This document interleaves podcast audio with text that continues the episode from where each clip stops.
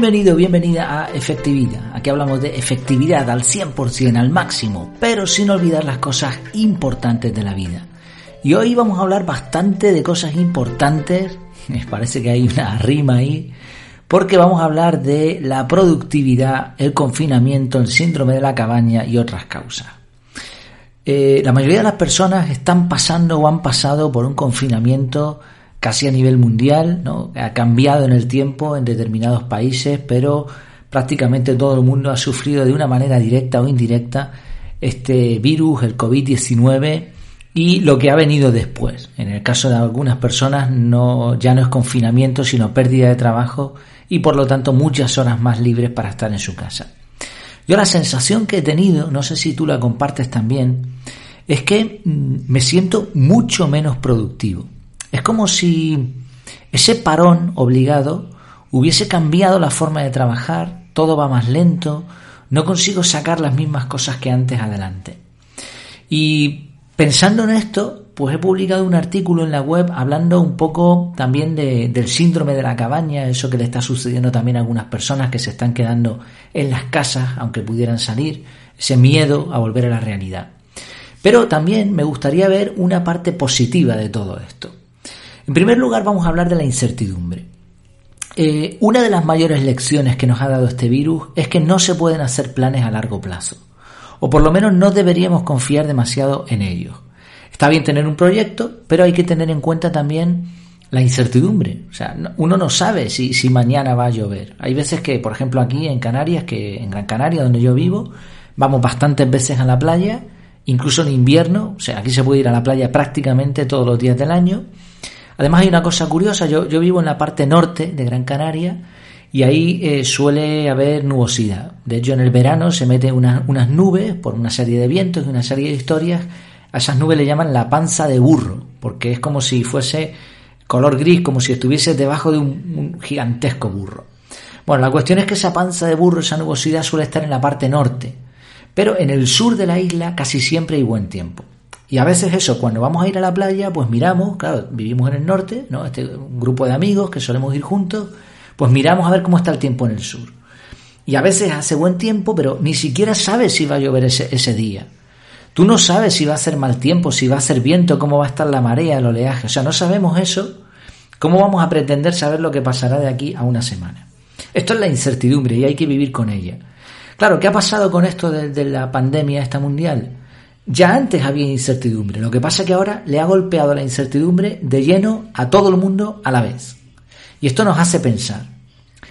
Alguien podría sufrir un despido repentino, una enfermedad mortal, un accidente y la vida le cambia. Pero ahora, ahora la vida está mucho más cambiante que antes. Eh, me llamaba la atención durante la pandemia noticias de última hora, normativas, decretos gubernamentales publicados por la noche con la idea de que los obedecieras al día siguiente. Todo esto ha formado parte de nuestras vidas en las últimas semanas. Recuerdo de hecho el día que comenzó todo, aquí en Gran Canaria, estaba caminando con la familia por un pueblo de, terror, bueno, por el, pueblo de terror, de hecho, en el centro. Había un ambiente raro, ya había bastantes noticias por aquí y por allá, llegaban noticias en WhatsApp por el móvil, y de pronto se nos dice que hay que anular eventos y acudo a una reunión de emergencia. Y ya está, esa fue la última reunión presencial a la que asistí hasta ahora, ¿eh? hasta la fecha. Ya estoy trabajando, ¿no? Estoy a jornada completa, pero eh, lo que son eh, reuniones así presenciales grandes, pues no, no he vuelto a tener ninguna. ¿Cuál es la lección? Pues eso, todo cambia, nada permanece. Lo único permanente es el cambio. Y yo creo que esta realidad, cuanto antes la asimilemos, mejor. Ahora bien, ¿cómo gestionar la incertidumbre? Pues no gestionándola. Sencillamente aceptar que hay incertidumbre. Esto no quiere decir que dejemos de tener proyectos e ilusiones. Podemos seguir teniéndolos. Hemos, aquí en efectividad hemos hablado de estrategias como el criterio SMART, la estrategia win-win-win, ganar, ganar y ganar siempre. Eh, hacer planes como si nada fuese a cambiar, pero viviendo como si fuese el último día. Así que simplemente aceptar que las cosas pueden cambiar. O sea, es una cuestión de expectativas, ¿no? Si tenemos la expectativa de que tenemos un plan y eso va a salir adelante, esa expectativa, si se rompe, nos va a hacer daño. Pues mejor no tenerla y ya está. Aceptar que todo puede salir distinto. No voy a entrar en materia con el tema del síndrome de la cabaña, en el artículo sí hablo bastante acerca de esto, ya te dejaré el enlace en las notas del programa, porque entiendo que a estas alturas, cuando yo estoy grabando este audio, ya la mayoría de las personas, por lo menos aquí en España, eh, y más en la zona donde yo vivo, ya están saliendo y era una cuestión simplemente de tiempo. Pero sí me gustaría hablar de otra cosa. Esto de no sentirnos productivos, mm, hay unos parámetros para la productividad. Y claro, esos parámetros suelen ser muy relativos. La productividad es relativa. No, no me refiero a lo que tú creas o a lo que yo crea. No, no, la productividad se puede medir. O sea, una empresa dice, ¿cuál ha sido la productividad este mes? Y lo puede medir. La cuestión es cómo se mide. Los estándares de hace un par de meses en cuestión de productividad ya no sirven. Porque el mundo que nosotros conocíamos hace un par de meses ha desaparecido. Por eso no tiene sentido pensar que uno está siendo poco productivo. Porque era productivo antes con respecto a eso que había antes. Y ahora somos productivos con respecto a lo que hay ahora. Y esto también es una idea interesante a tener en cuenta. Tenemos una fase de adaptación y por lo tanto, como las cosas han cambiado, nadie puede recriminarnos nuestra falta de productividad. Y esto tampoco tenemos que recriminárnoslo nosotros. Así que no importa si ya no hay tantas ganas de ir al gimnasio, de ir a, clases de inglés o de teletrabajar. La cuestión es cómo se da, cómo se va a dar la cosa, cómo van a ser las circunstancias de aquí a unos meses y qué nuevos estándares se van a usar para medir nuestro trabajo. Por cierto, hay que tener muchísimo cuidado con comparar nuestra productividad, productividad personal, además, como su propio nombre indica, como la expresión indica, personal, con la productividad, de, la productividad perdón, de otras personas. Mucho ojo con las redes sociales, con lo que vemos por la televisión, con lo que nos cuentan otras personas. Quizás visto vídeos de padres perfectos cocinando dulces como si no hubiese un mañana, montando puzzles de 100.000 piezas con sus cinco hijos rubios y felices, mientras mantienen e incorporan rutinas saludables y aprovechan el confinamiento para meditar en su jardín zen. E, esto lo hemos visto, ¿eh? Y gente rica paseando, o sea, hemos visto muchas cosas durante este confinamiento. Antes ya las veíamos y las vamos a seguir viendo. ¿Qué pasa? Que lo que vemos es simplemente el escaparate de la gente. Estamos viendo lo que ellos quieren y permiten que veamos y por supuesto lo mejor que tienen. Entonces compararnos con eso es una auténtica locura. Porque mm, nosotros comparamos lo que sabemos que somos con una pequeña porción que es lo mejor de una persona, pero no conoces el resto. Y normalmente encima muchas veces todo esto es una fachada. Sí, a uno le va a ir mejor que a otros, pero la realidad es que esto es nuevo para todos y vamos a tener días buenos y días no tan buenos. Así, en resumidas cuentas, con esto de la productividad, ¿crees que no eres productivo como me ha pasado a mí en un momento dado? ¿Que no estás haciendo tantas cosas como antes? Pues tranquilo, no te preocupes, ni te compares con nadie, ni pienses que eres poco productivo. Asimila que esto ha cambiado y que por lo tanto ahora hay que medir las cosas de otra manera.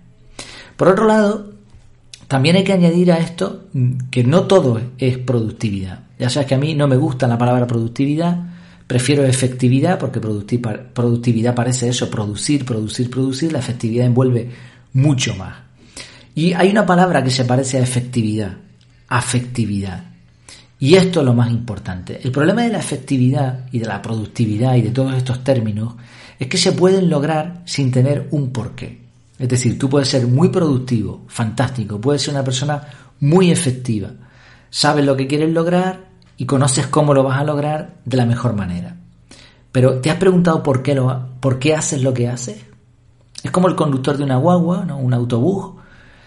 Eh, puede lograr ser muy efectivo, bien, pero sonríe a sus pasajeros, es amable, disfruta del día las dos personas van a ser igual de productivas o igual de efectivas, pero uno va a ser feliz y el otro, el que cumple simplemente con sus funciones de forma eficaz y eficiente, no.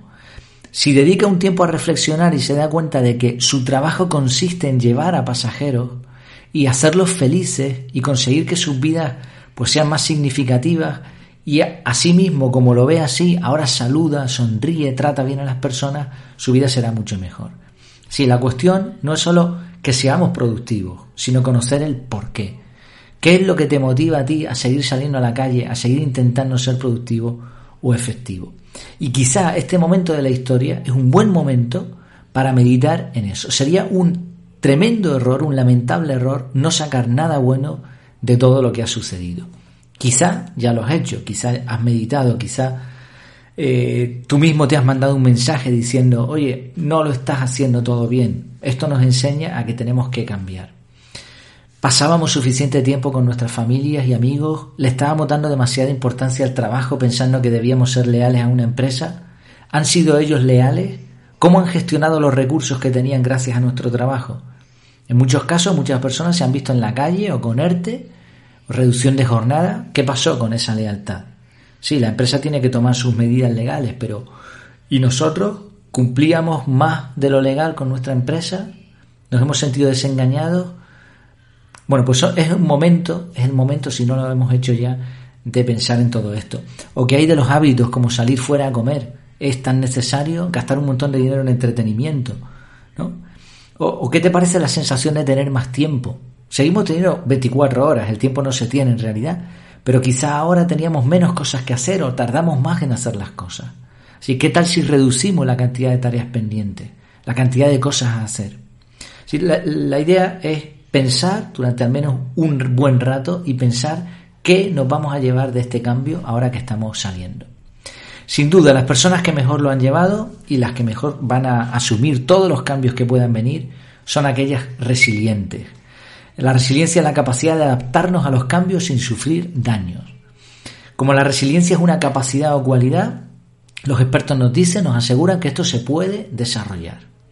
Eh, tengo un artículo hablando de eso, de la resiliencia, pero bueno, le puedes echar un vistazo. La idea es que además de reflexionar en lo sucedido, aumentemos nuestra resiliencia. Dejo ahí algunas ideas sobre la resiliencia también en este artículo. Y finalmente, sigamos mejorando nuestra efectividad.